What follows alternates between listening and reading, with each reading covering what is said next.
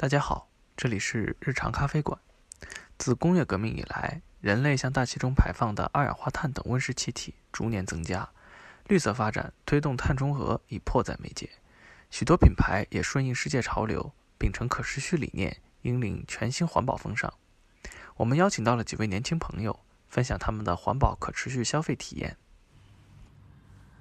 呃，我有两个在用的以环保和可持可持续为理念的产品吧。呃，一个是 Free Tag 的包包，呃，一个瑞士的品牌。呃，Free Tag 的包的材料都是百分百回收的。嗯，我这个是个邮差包，我这个包包的材料是卡车外面包的那种防潮布。欧洲那边的那个防潮布本身，呃，是有颜色啊、字母啊、一些图案、logo 之类的东西在上面。他们回收进来之后清洗，然后那个设计师会看这个图案，然后手工剪裁，然后按照原有的图案和配色，设计师会剪裁出来一些独特的图案来。然后包的那个呃材料的包边是用自行车的内胎，然后肩带是用报废汽车的安全带做的，所以这个包包可以用一辈子。那些材料都是非常非常耐用的。呃，然后这些防潮布经过剪裁呀、设计呀再创造，就会变得独一无二，而且非常有设计美感。呃，这个有点像艺术创作里面的 found object。就是用平淡无奇的一些捡来的东西，你把它拿过来放在不同的语境里面，再对它加工、再创造之后，就变成一件艺术品。呃，另外一件东西是我的保温杯，是 Clean Canteen 的，好像是个加州的牌子，呃，是个家族品牌。Clean Canteen 也是一样，它主打不锈钢的杯具、餐具嘛，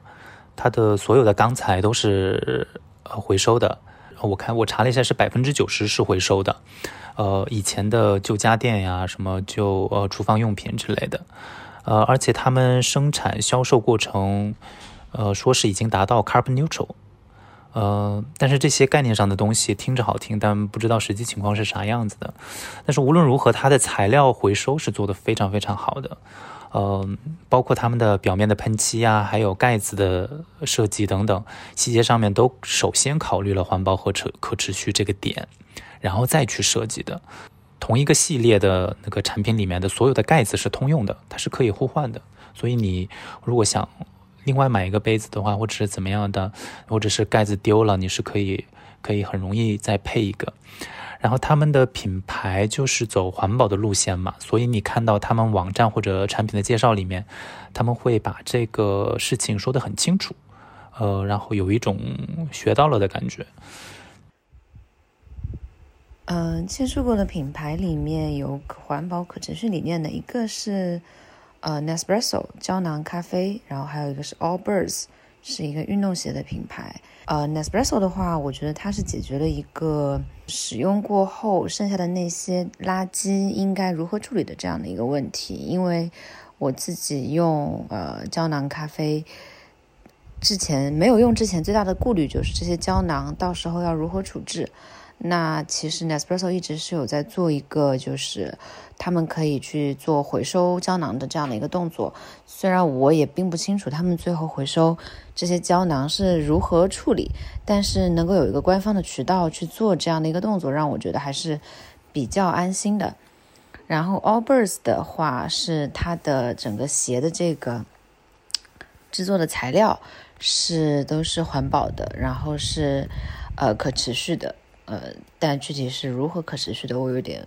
不太记得了。呃，我自己还是比较受这种有行动的环保理念影响比较多。也就是比如说，呃，作为一个消费品的品牌，它如果能够在品牌层面有一些举动来支持，啊，帮助你去处理这些你不想要了的，或者说你已经消费完了的剩余的这些呃物品的话，会让我觉得是一个比较。呃，实在的一个环保的举动，但是如果是纯粹的在说我们这个东西的制作过程有多么环保的话，这种纯理念的输出对我来说可能不是特别的奏效。那我了解的品牌里面，就是 Patagonia 肯定是做的最为典型的，因为它的定位就应该是户外环保品牌。那相信很多人都知道了，所以我觉得今天可以分享一个品牌叫做 Rothy's。Rothy's 的环保理念体现在哪里呢？嗯，首先这个品牌我不确定大家是否都知道。呃，简单介绍一下，它是来自于美国硅谷，然后从调性上和现在很多潮人其实都在穿的那个 All Birds 其实是很像的。我个人的理解感觉就是一个是男版，一个是女版。那 Rothy's 的鞋子在这个材质的选择上面，从一开始它选的就是废弃的塑料瓶，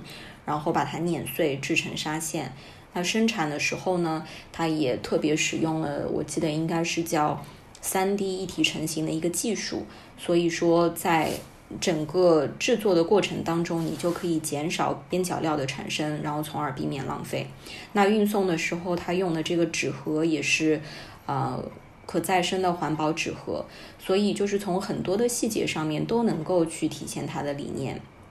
当然，就是我觉得环保固然是很好的，那它最最棒的地方就是他们家的鞋子，不管是从设计还是颜色上面，其实都很经典、好看，也非常好穿。所以从根本上面来讲的话，就是你一次性的消费，你就买到了一个很好的东西，你可以穿很久。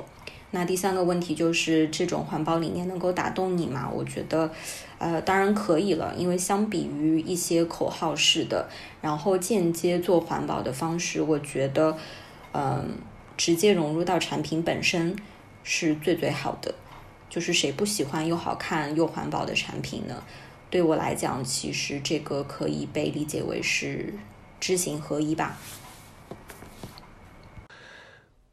我我是觉得更多的人并没有觉得哪些品牌是因为有环保的标签，大家去认可它。现阶段这可能是一个很恐怖的事情。其实大家一直在往这个概念上凑，就觉得自己跟国家倡导的环保，或者是地球村现在很多国家在倡导的环保的这个概念能搭上边儿的话，可能大家消费者心里面可能会更多的去认同它。但是真正的做到，我们。会因为某一个品牌环保做得特别好去认同它，没有一个品牌给我这样的一个感受。嗯，从企业的角度，它可能也没有什么太多革命性的产品，或者是这方面如果做投入的话，可能成本也太高了。现在